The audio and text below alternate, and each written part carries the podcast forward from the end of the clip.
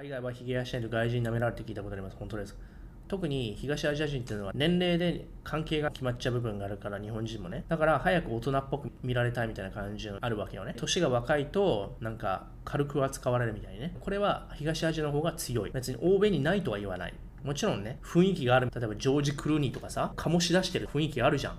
熟練の特に男の場合はワインみたいにさいい老け方する人はね逆にねかっこよくなるからね。それはあるよ。特に男の場合ね。男の場合ってやっぱり経験値だからね。経験値と自信。だからやっぱり釣る釣るよりも海外ではねかっこよく見られるわけよ舐められるか舐められないかで言ったらねまあいろんな要素が関わってるために特に日本人が海外に行ってそういうふうに感じるのはまず英語を喋れないっていうのもねハンディキャップを負ってると思うじゃん。それは一つあるよね。二つ目は海外って言ってもみんなが言う海外って欧米でしょ？東南アジアとかじゃないでしょ？インドとかじゃないでしょ？海外って言っても。まあ肉体的にオスはやっぱりサイズでねお互いを比べ合うっていうのがあるからアジア人が例えば欧米に行った時にサイズではね小さいからそれでね見下される、ね、英語が喋れて筋トレしててでたとえ身長が低くても、ね、じゃあそれでヒゲを生やしなかったから舐められると思うかっていうとそれは違うわけよね。価値観が違うから。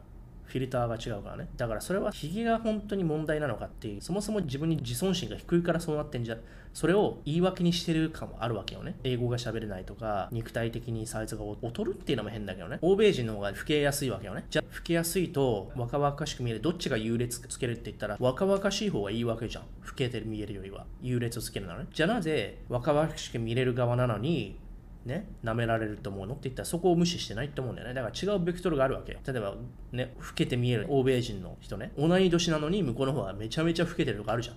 それで舐められると思うから逆だよね。チュワンドーって人ね、これシンガポール、セールスポイントっていうのは、トレードマークっていうのは、何 ?50 歳でこんな若々しいの？すげえっていう風になるところだよね。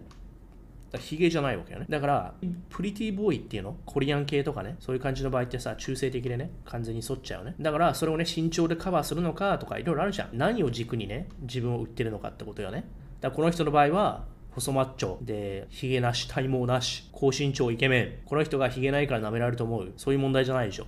だから、言い訳にしてる部分もあるわけよね。あとは自分の好みね。ね、ゴリラめちゃめちゃベイビーフェイスだから、例えば髪型とかヒゲとかないと、マジで若いから。24歳ぐらいに見られちゃうね。だから、オスゴリの風格が欲しいっていう場合にね、ゴリラ。その風格が出ないわけじゃん。例えば髪型とかね、ヒゲとかチェンジしちゃったら。それはファッションと一緒だね。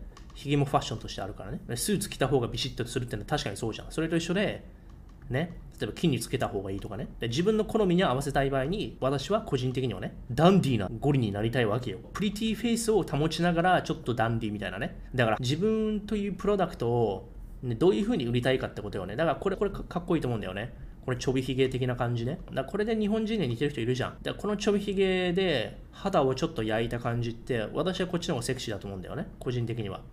この色白プリティボーイは私は好きじゃないわけよね。